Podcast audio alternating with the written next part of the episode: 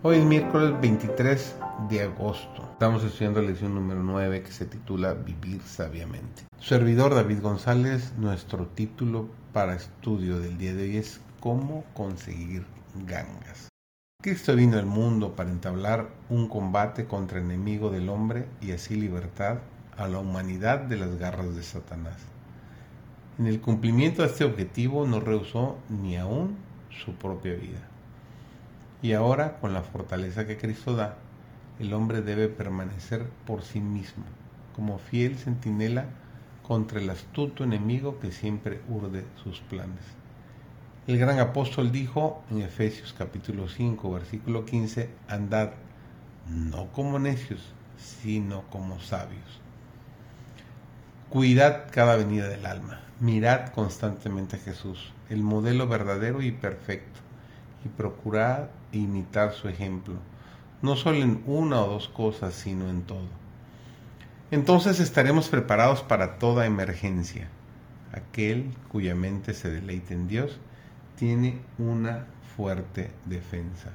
Percibirá rápidamente los peligros que amenazan su vida espiritual. Y la sensación de peligro lo llevará a invocar a Dios en busca de ayuda y protección. Aquel cuya mente ama morar en Dios tiene una fuerte defensa. Percibirá rápidamente los peligros que amenazan su vida espiritual y la sensación de peligro le llevará a invocar a Dios en busca de ayuda y protección. Si tomamos equivocadamente la sabiduría del hombre por la de Dios, nos extraviará la insensatez de la sabiduría humana. Tal es el gran peligro de muchos no tienen experiencia propia, no han seguido el hábito de considerar con oración por su cuenta, sin prejuicios, las cuestiones y los temas nuevos que puedan surgir. Esperan para ver lo que piensan otros.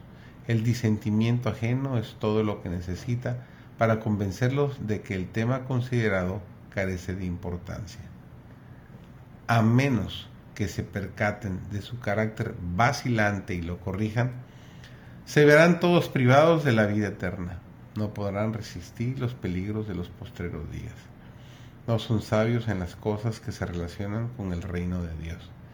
En la experiencia y la lucha cristianas se necesitan una noble independencia. El simple conocimiento intelectual, aparte de las grandes verdades que se concentran en Cristo, es como nada. No se alabe el sabio en su sabiduría mas alabes en esto.